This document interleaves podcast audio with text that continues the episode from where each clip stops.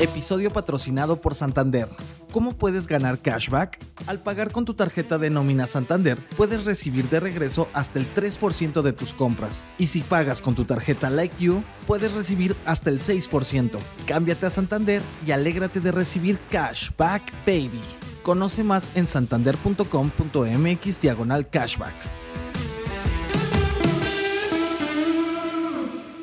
Muy buenos días, Fibra Next deja al mercado vestido y alborotado. Les tengo más detalles sobre lo que pasó esta semana y para cuándo queda entonces el debut. En asuntos petroleros, la OPEP ya tiene un plan y si nos metemos a la cava les platico la última de Cuervo. Además, Rolls-Royce se sigue echando para atrás en algunas innovaciones que traía en mente. No olviden hacer clic al botón de seguir del podcast, luego activar la campana para que así puedan recibir la alerta de un episodio nuevo muy temprano cada mañana. ¿De qué estamos hablando? Fibra Nearshoring Expert and Technology, mejor conocida como Fibra Next, la más reciente apuesta de Fibra 1 para ganar terreno en el tema de la relocalización en México. Dejó al mercado vestido y alborotado. Pues, ¿qué pasó? Si pudiera describirles el sentimiento de los actores que esperaban el debut este 29 de noviembre, es que hicieron el oso. Vamos por partes. Todo iba perfecto hasta la noche del martes 28, todo en firme, especialmente las Afores, inversionistas institucionales clave para Funo en todo esto. La típica escena de cuando todo está listo, suena el teléfono y te dicen hay un pequeño detalle un tema. Y ahí les va la explicación. El fideicomiso tiene que pedir al SAT una constancia para que fiscalmente sea reconocida como fibra y que esto genere beneficios principalmente a los inversionistas, pero no lo lograron. Este problema de último minuto les impidió llevar a cabo el debut de esta tan esperada fibra y entonces cerrar el año con el broche de oro que esperaban, pero al interior de Fibra 1, propiedad de los Elman, se confiaron. Esto es lo que me comentan dos personas involucradas en el proceso de quienes pidieron no revelar su identidad.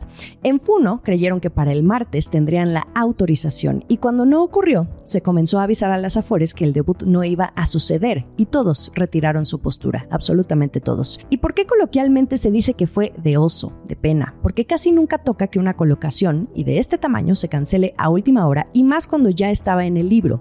Y el debut de Fibra Next se canceló no por falta de clientes, sino porque faltó un trámite. Un papel que para los tamaños de fibra 1 no debería ser fácil de obtener.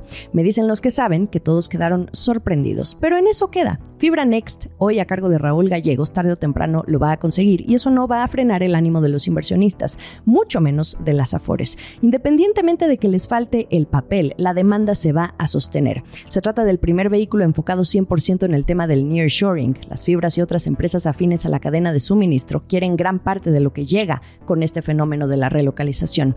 En el intermedio han habido otros debuts y ofertas subsecuentes de empresas como la que hizo Tracción, pero esta se ve como la mayor salida en los últimos cinco años, buscando recaudar hasta 15 mil millones de dólares. Todos quieren entrarle y les da más seguridad hacerlo de la mano de Fibra 1, no solo por ser la pionera en este sector de fibras en México, sino porque a este gigante le esperan resultados positivos en el largo plazo. La pregunta es, ¿para cuándo entonces va a posponer la salida? Posiblemente ya no suceda este año, según me dicen las personas Quedaría entonces para el primer trimestre de 2024, posiblemente febrero. Diciembre es un mes que, además de irse en un abrir y cerrar de ojos, también es difícil lidiar con tramitologías por el calendario vacacional y las festividades de fin de año. Además, en el caso de las Afores, no podemos dejar de considerar todo el trabajo que hay detrás. Se tuvieron que hacer comités extraordinarios, modelos para poder entrarle y ahora sería volver a hacer todo de nuevo con la información al cuarto trimestre del año, porque seguramente los estados financieros van a tener que cambiar. Sobre esto intentamos corroborar con los voceros de Fibra 1, pero hasta el momento no hemos obtenido respuesta. Esto es el dato del día. ¿En qué quedó la reunión de la Organización de Países Exportadores de Petróleo, la OPEP? Para el próximo año acordaron recortar en un millón de barriles diarios la oferta de petróleo. Esta reducción se suma a la tan esperada prórroga hasta el año que viene del recorte voluntario de la producción de Arabia Saudí.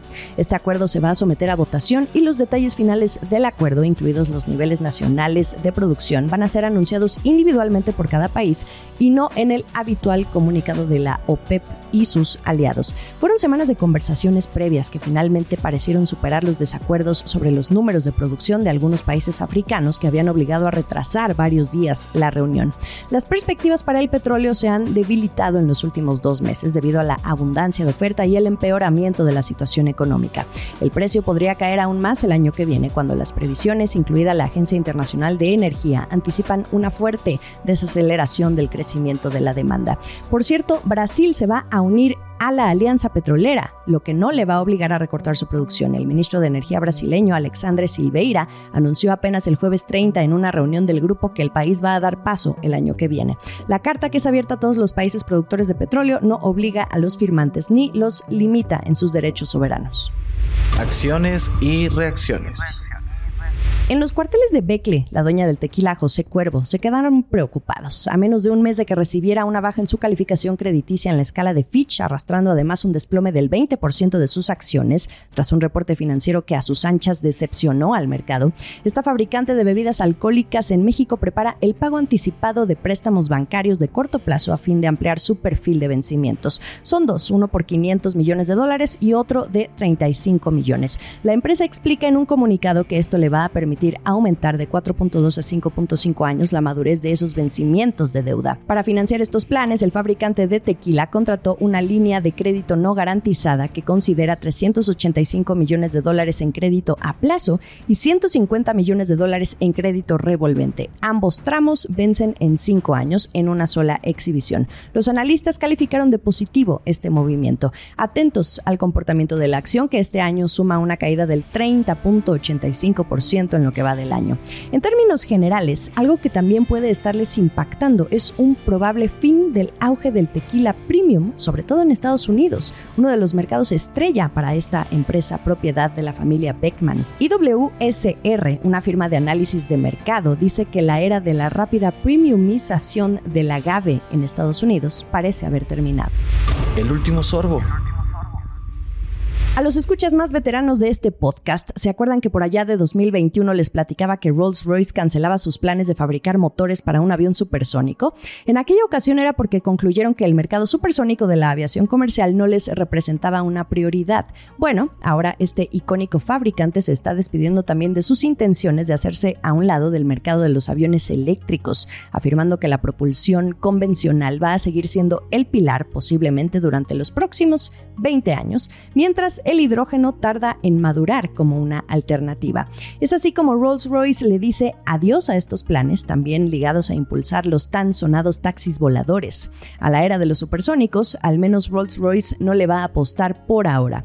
Hay que cuidar el dinero también y su CEO Tufan Ergin Bilgic lo sabe muy bien.